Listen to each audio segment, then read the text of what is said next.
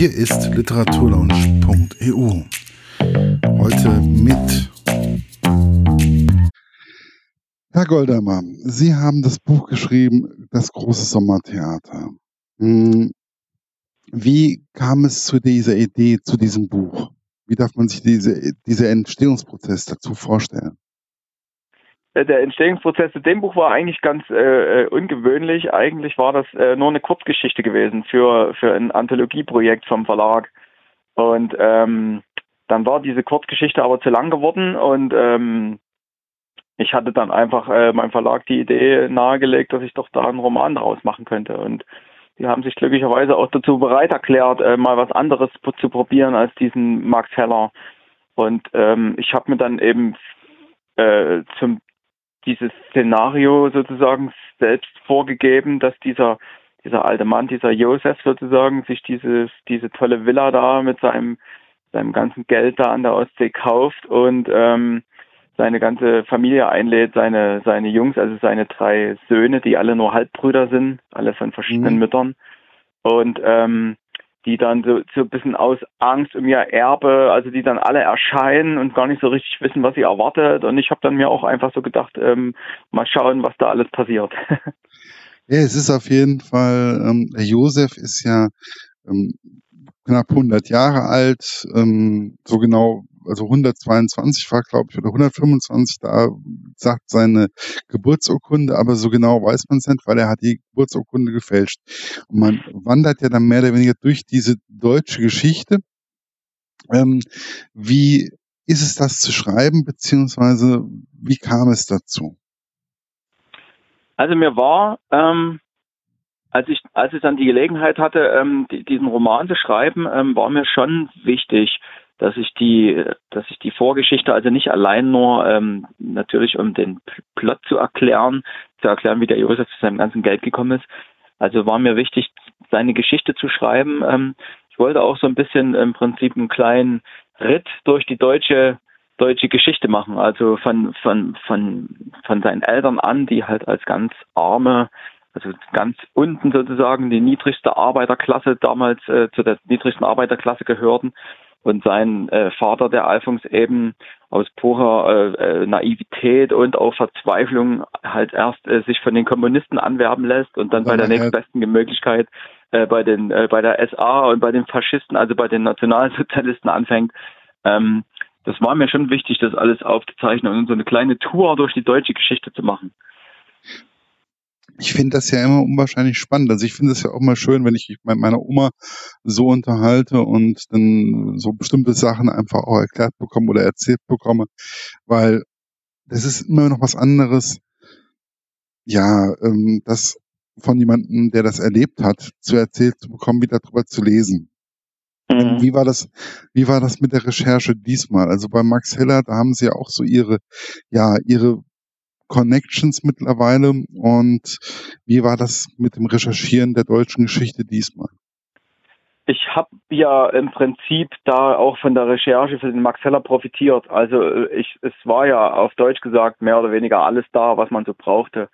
Ähm, ich hatte für den Max Heller zwar äh, in, in, den, äh, in den Romanen selbst das noch nicht gebraucht, oder zumindest nur nur äh, bruchstückhaft, aber es gibt ja sozusagen von dem Max Heller auch eine Vorgeschichte in meinem Kopf, also die mhm. ist im Prinzip äh, vorbereitet und dahingehend habe ich ja auch ähm, recherchiert, äh, wie sich das äh, Deutschland noch vor den Nationalsozialisten gestaltete und auch dann eben äh, in, noch während der DDR-Zeit und so. Und das sind alles, also ich bin ja, äh, ich recherchiere ja nicht nur gezielt immer für dieses eine Jahr, in dem immer so ein Max Heller-Roman spielt, sondern mittlerweile ähm, äh, diese, diese ganze lange Epoche im Prinzip vom Ersten Weltkrieg an bis, bis zum Ende der DDR gehört jetzt alles so in mein Rechercheprogramm schon in den letzten Jahren und deswegen äh, konnte ich davon ganz gut ähm, profitieren. profitieren.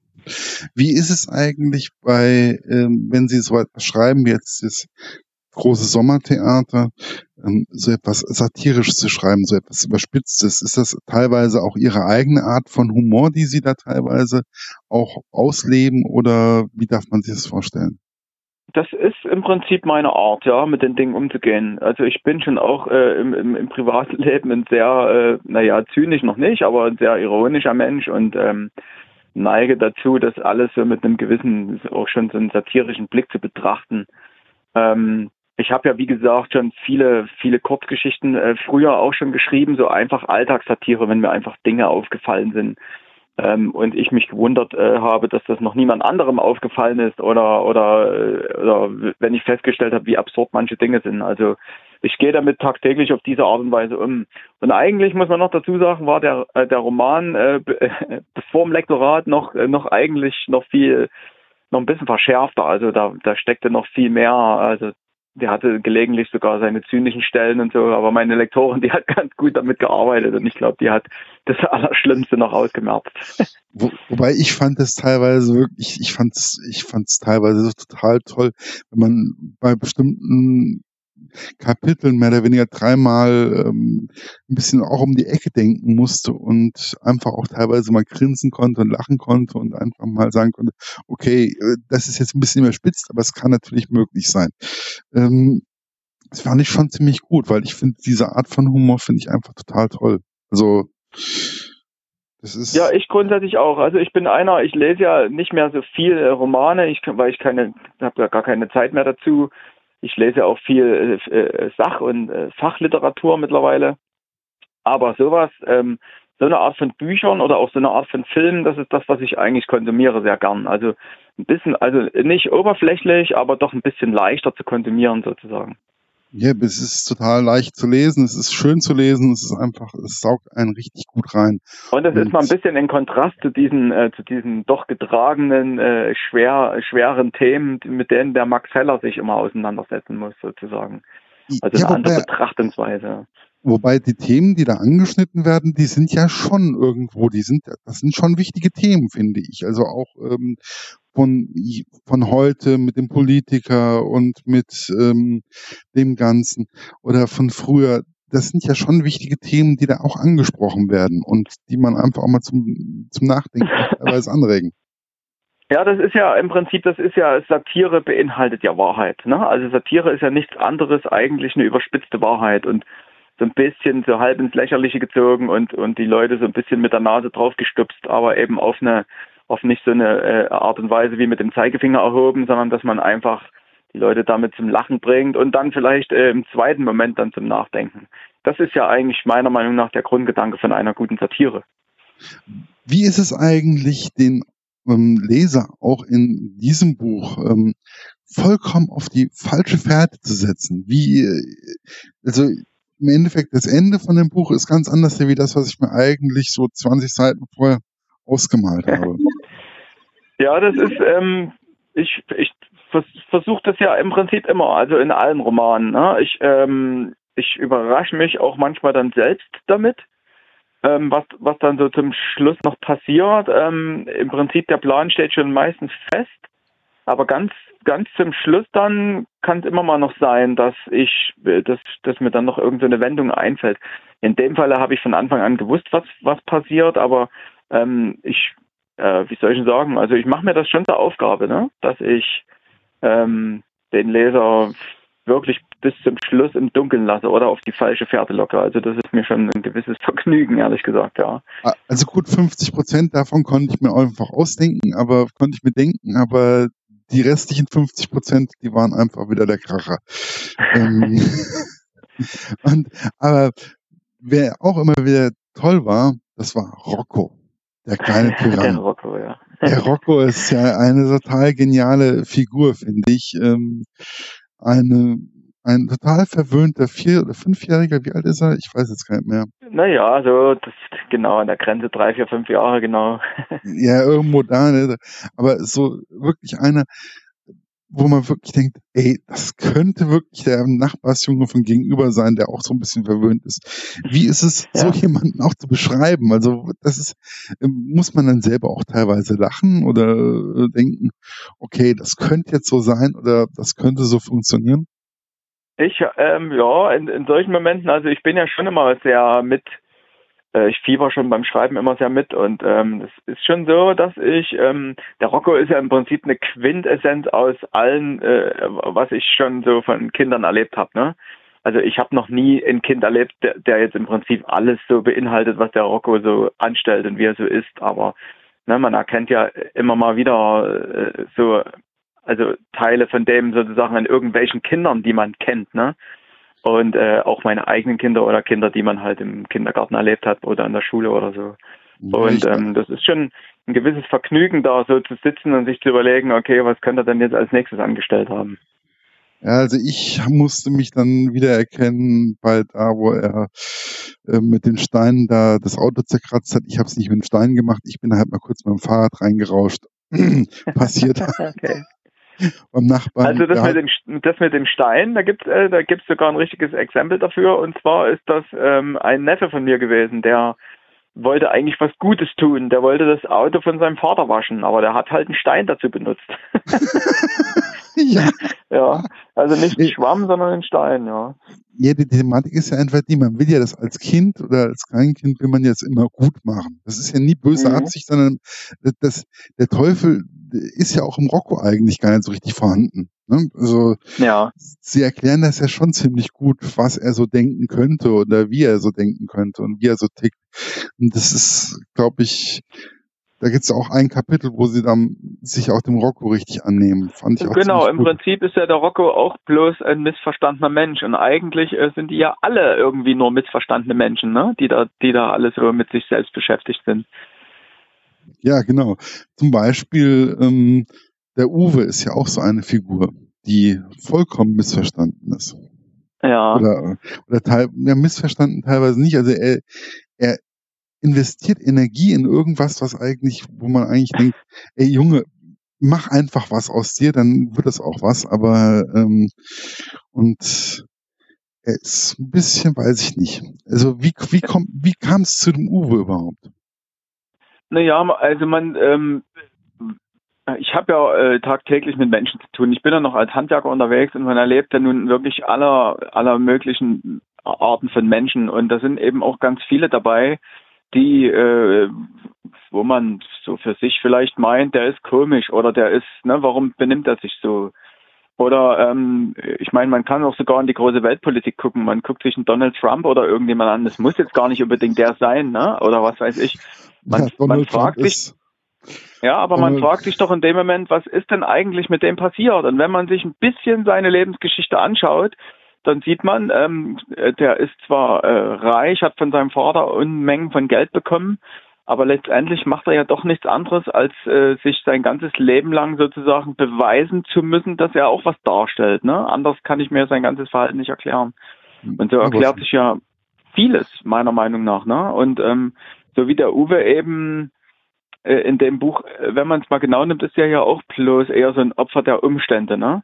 ähm, ja. dass er sozusagen das, das Kind ist, was ja eigentlich einer Beziehung entsprungen ist, die äh, gar nicht äh, aus äh, Liebe bestand, sondern äh, aus einem Verrat sozusagen, ne? aus einem Betrug seiner Mutter sozusagen an Josef. Ja, wobei, also ähm, dann gibt's ja noch die anderen beiden Söhne, die sind ja auch nicht viel besser. Also, die sind auch nicht viel besser dran, ja. Also Genau, der eine, der hatte zwar noch das Vergnügen, ein paar Jahre mit seinem Vater zusammenzuleben und dann ist der aber weggerannt und der andere, der war ja nur so ein, wie so ein Nebenprodukt, ne, der Erwin. Und deswegen, ich meine sowieso, dass, ähm, was ja, wie gesagt, dieses Buch aufzeigt, ist, dass ja offensichtlich, also nicht jeder Mensch auf der Welt, aber doch die allermeisten mit irgendwelchen Problemen mit sich zu kämpfen haben. Und ähm, die allermeisten sind in der Lage, damit umzugehen, aber bei einigen Menschen ähm, die nicht, die, die das, ähm, die damit nicht umgehen können, ähm, drückt sich das dann auf irgendeine andere Art und Weise aus. Ne? Manche werden besonders kreativ und manche werden besonders schrecklich auf eine irgendwelche Art und Weise. Ne? Ja, das ist ja, aber das ganze familiäre Drama, das spiegelt sich, glaube ich, auch bei Regina und bei Carola ziemlich äh, genial wieder, weil im Endeffekt die eine neidet der anderen irgendwas, was eigentlich gar nicht vorhanden ist. Und genau. das ist, ich finde das total interessant, weil die, die bekriegen sich ja wirklich also die Carola kommt ja dann in dieses, an die Ostsee, in dieses, mhm. in diese Villa und das artet ja einem Kleinkrieg aus. Mhm. Ja, das, ähm, wie gesagt, das sind im Prinzip alles so Beobachtungen, nicht nur alleine aus meinem Leben, sondern einfach so, also man kann sagen, diese, diese gesamte Familie und jede einzelne Person ist im Prinzip so eine Quintessenz aus allen Beobachtungen, die ich so gemacht habe in meinem Leben, ne? dass man, dass man in gewissen, dass man unter Geschwistern unter Konkurrenzdruck steht und dass viele, viele Menschen sich auch Sachen denken, ne? also die denken sich, was andere denken und dabei ähm, äh, äh würden, würden sie sich einfach ordentlich aussprechen, würde man ganz viele Missverständnisse aus der Welt schaffen. Ne? Im Prinzip handelt ja, ja das Buch davon, dass die alle gar nicht miteinander reden. Das ist ja das Problem. Die, die haben ja überhaupt nicht miteinander geredet, weil da weiß ja der eine nicht, was der andere macht. Also das ist genau, ja, die mussten also gezwungen werden dazu zum Schluss, ne, miteinander zu reden. Und dann, das sieht man ja, hat dann doch seinen Effekt gebracht. Richtig. Warum eigentlich die Ostsee? Was ist das Faszinierende für Sie an der Ostsee? Ja, die Ostsee, das, hm? das, ich hatte so das Gefühl, das war so, oh, das, das war schon irgendwie Ihnen wichtig, die Ostsee auch so zu zeichnen. Ja, die Ostsee ist für mich ein, so eine Art, ähm, äh, ähm, halt, ja, das ist einfach mein Ziel. Also da fahre ich auch jedes Jahr hin. Ja, also das ist mein, äh, mein Urlaubsziel. Also ich fliege nicht weg, ich muss nicht nach Mallorca oder sonst irgendwo hin, sondern ich bin, äh, ich mag immer an die Ostsee fahren und eigentlich auch könnte ich es auch zu jeder Jahreszeit machen. Also das muss nicht unbedingt Sommer sein, sondern das kann eigentlich jede Jahreszeit sein. Die Ostsee hat für mich ganz persönlich einfach, das hat einen gewissen, eine gewisse Nostalgie, obwohl wir als, ähm, ich als Kind war nur ein einziges Mal an der Ostsee, aber das war irgendwie ein prägender Urlaub für mich gewesen. Und ähm, äh, ich weiß auch nicht, die Ostsee löst irgendwas aus in mir, was alle anderen Meere nicht können. Ich weiß auch nicht, ich komme da an und dann geht mir das Herz auf. Da bin ich aber nicht der Einzige, also das geht vielen Leuten so. Ja, das ja. merkt man schon, also bei dem Einstieg in das Buch, das geht ja dann auch hauptsächlich um die Ostsee erstmal, wenn ich es noch nicht in Erinnerung habe. Und da hat man so das Gefühl, dass, da ging ihnen auch das Herz auf, wo sie das geschrieben haben. Ich habe ja versucht, da alles damit äh, reinzupressen, was mir da so, genau, was mir mein Herz da gesagt hat. Und das ist einfach, und ich habe dann auf einmal so richtig, ich war noch nicht an der Ostsee, doch, ja, ein bisschen war ich schon an der Ostsee, aber nicht so richtig. Ähm, also da hinten Rügen und so in der Gegend, da war ich jetzt nicht unbedingt. Aber ähm, ich fand, das hat mir schon irgendwie ziemlich Lust auf die Ostsee gemacht. Es ja. hat nur Lust auf Urlaub gemacht, Lust auf die Ostsee, nicht unbedingt die Nordsee, sondern die Ostsee, die soll es dann sein vielleicht. Ich war auch schon mal an der Nordsee, da hat es mir nicht so gut gefallen. also das hat schon irgendwas, ne? Ich war ja auch schon mal, äh, ich äh, war mal in Australien, da war ich äh, unten und unter mir war im Prinzip nur noch das Südpolarmeer. Also in, es ging nur noch Richtung Süden zum Südpol und ähm, das war natürlich auch sehr beeindruckend. Ne? Also da krachten ja richtig die gigantischen Wellen unten an die, ans Cliff. Und mhm. aber ähm, das ist nicht, das war auch ein imponierendes Gefühl, aber das ist nicht dasselbe Gefühl gewesen, wie wenn ich äh, an der Ostsee über die Düne steige und äh, man hört schon so ein bisschen das Rauschen. Die Ostsee ist halt auch ein bisschen anders, ne? Also der Wellengang ist anders, es gibt nicht so Ebbe und Flut, ne, wie ich das alles so beschrieben hatte. Das haben Sie alles ein bisschen. Alles genau, und dann hat die, die Ostsee ist auch nicht so weitläufig. Man weiß im Prinzip über dem Horizont es ist gar nicht so weit über dem Horizont, da ist dann schon das nächste Land Schweden oder Finnland oder ne, je nachdem. Hm, das ist also die Ostsee ist wirklich ein sehr interessantes Meer. Also ähm, deswegen ach, hat irgendwas. Ich kann es gar nicht so genau erklären, aber ähm, genau, das wollte ich, das wollte ich rüberbringen. Und auch das Ganze, was dazugehört, dass es ja eigentlich zu teuer ist, ne, wenn man da Urlaub macht und dass da zu viele Menschen sind und dass man manchmal im, in, in der Mittagshitze kaum treten kann, weil der Sand so glühend heiß ist. Aber irgendwie ist das genau das, wonach man sich dann sehnt, wenn man wieder nach Hause gefahren ist. Ne? Ja, weil ich fand auch die Ostsee, die hat ja dann auch, es gab, gibt ja auch noch eine Lebensgeschichte mehr oder weniger in dem Roman drinne. Ähm, Vanessa und Tom, glaube ich, sind die mhm. beiden. Ähm, genau. Mit, mit Namen habe ich es immer nicht so ganz. Das ist immer so. Na, ist nicht so schlimm, aber. ähm, da ist ja auch die Ostsee auch schon ziemlich wichtig für die beiden, also für die für die Entwicklung ihrer Beziehung in Anführungszeichen. Genau, das ist der Romantikkatalysator sozusagen. ja. Ja, mit dem, mit Lagerfeuerromantik, mit den Dünen und, und, und. Das wird ja genau. auch alles mit da rein interpretiert und das fand ich auch richtig schön. Vor allen Dingen fand ich es hart, wo sie da morgens dann auf der Terrasse mehr oder weniger wach geworden sind und keiner hat es eigentlich gemerkt, dass sie gar nicht mehr da waren. Ja, genau, ja, weil das die ganze Familie aus Haufen ignoranten Leuten besteht.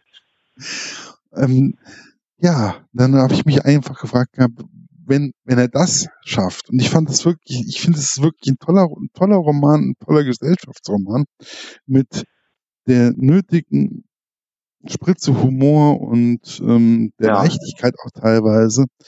Und ich finde, vielleicht ist die, der, der Zeitpunkt noch ein bisschen früh und vielleicht kommt es dann im Sommer richtig raus.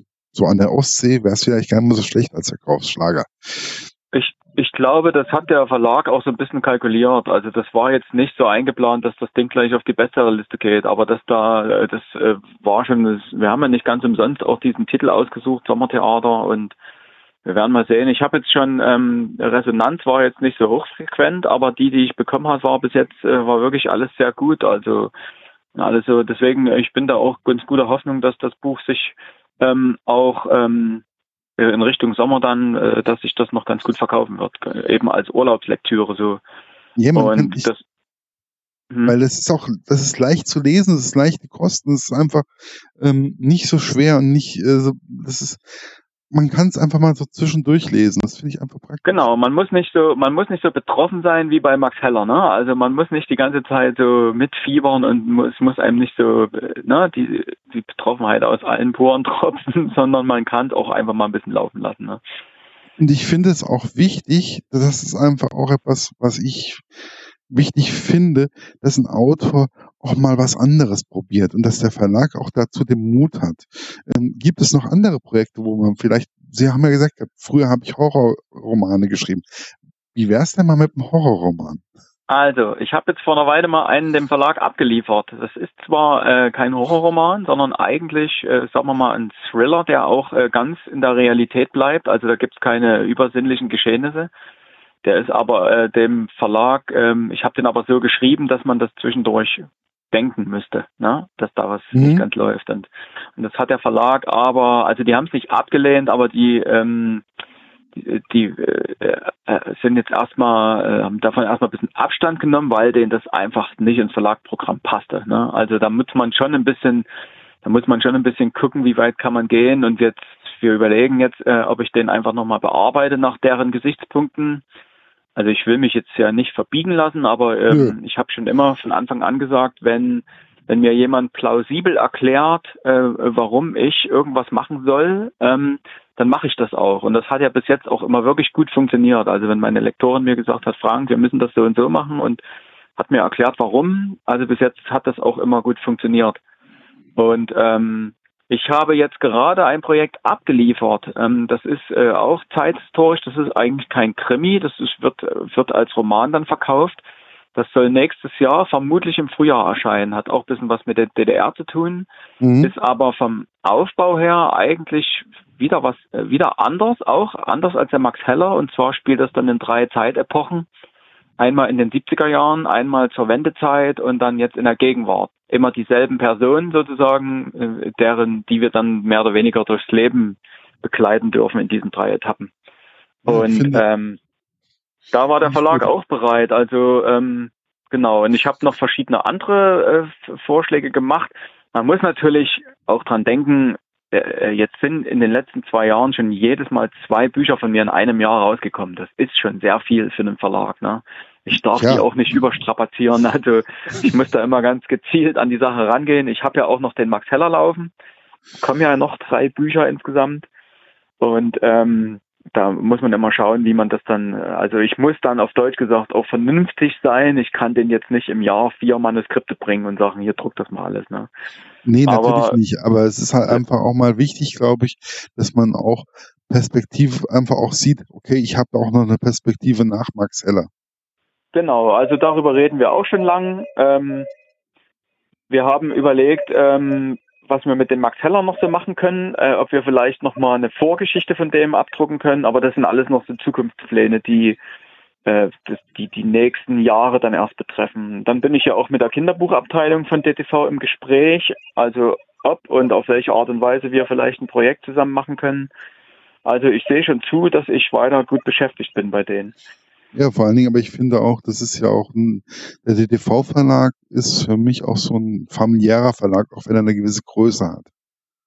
Aber also ich, das kam mir gerade in den Sinn. Ich hatte ja mit dem Max Heller, mit dem Angstmann, hatte ich ja das Angebot, damals gleichzeitig von DTV oder besser gesagt DTV war ein bisschen eher, bisschen eher, aber ich hätte mich auch sowieso für die entschieden und dann gab es noch einen anderen sehr sehr großer Verlag, der auch äh, Interesse daran hatte. Und jetzt, wenn ich das so rückblickend betrachte, äh, ich bin sowieso der Meinung gewesen schon immer, dass das die richtige Entscheidung war, aber ich glaube, ähm, dass ich mit meiner Art und Weise zu schreiben, ähm, mit diesen verschiedenen Genres, die ich versuche zu bedienen und gerade eben mit diesem familiären Ton, ähm, dass man wirklich mal mit den Leuten auch reden kann, dass man seine Ansprechpartner immer wieder hat, die Lektorin oder die Programmchefin und so, dass die ähm, da bin ich äh, meiner Meinung nach äh, 100 Prozent beim richtigen Verlag gelandet, ja. Ja, ich denke auch immer, man muss als Autor, wenn man einmal einen Verlag gefunden hat, und das ist jetzt nicht nur der DDV-Verlag, sondern da gibt's, es gibt so viele verschiedene Verlage hier in Deutschland und ich glaube, für jeden Autor gibt es den passenden Verlag. Man muss ihn nur finden. Man muss einfach nur ja. das haben, dass man zum richtigen Zeitpunkt gerade da ist. Ja, deswegen, ich bin auch ganz froh, wirklich, dass das alles so gut geklappt hat. Also ich hadere und zweifle ja trotzdem jeden Tag mit mir selbst, aber das hat mit dem Verlag nichts zu tun. Ne? Also wenn es nach mir ginge, könnte alles noch viel schneller und viel größer sein. Aber äh, gut Ding will Weile haben. Es ist ja jetzt schon viel passiert in den letzten drei, vier Jahren. Deswegen ähm, kann ich da auch äh, optimistisch in die Zukunft blicken, dass ich dann auch meine neuen Projekte alle äh, weiterhin an diesen Verlag bringe. Und die sich auch Mühe geben, dann immer äh, sozusagen noch das Beste daraus zu machen immer. Dementsprechend noch einen tollen Tag. Danke fürs Interview. ja, vielen Dank. Ne? Dann, okay. Super. Wir sehen, uns dann, wir sehen uns dann im Herbst genau. und äh, viel Spaß in Leipzig auf der Buchmesse. Das war's für heute. Bis bald bei der Literaturlaunch.eu. Euer Markus.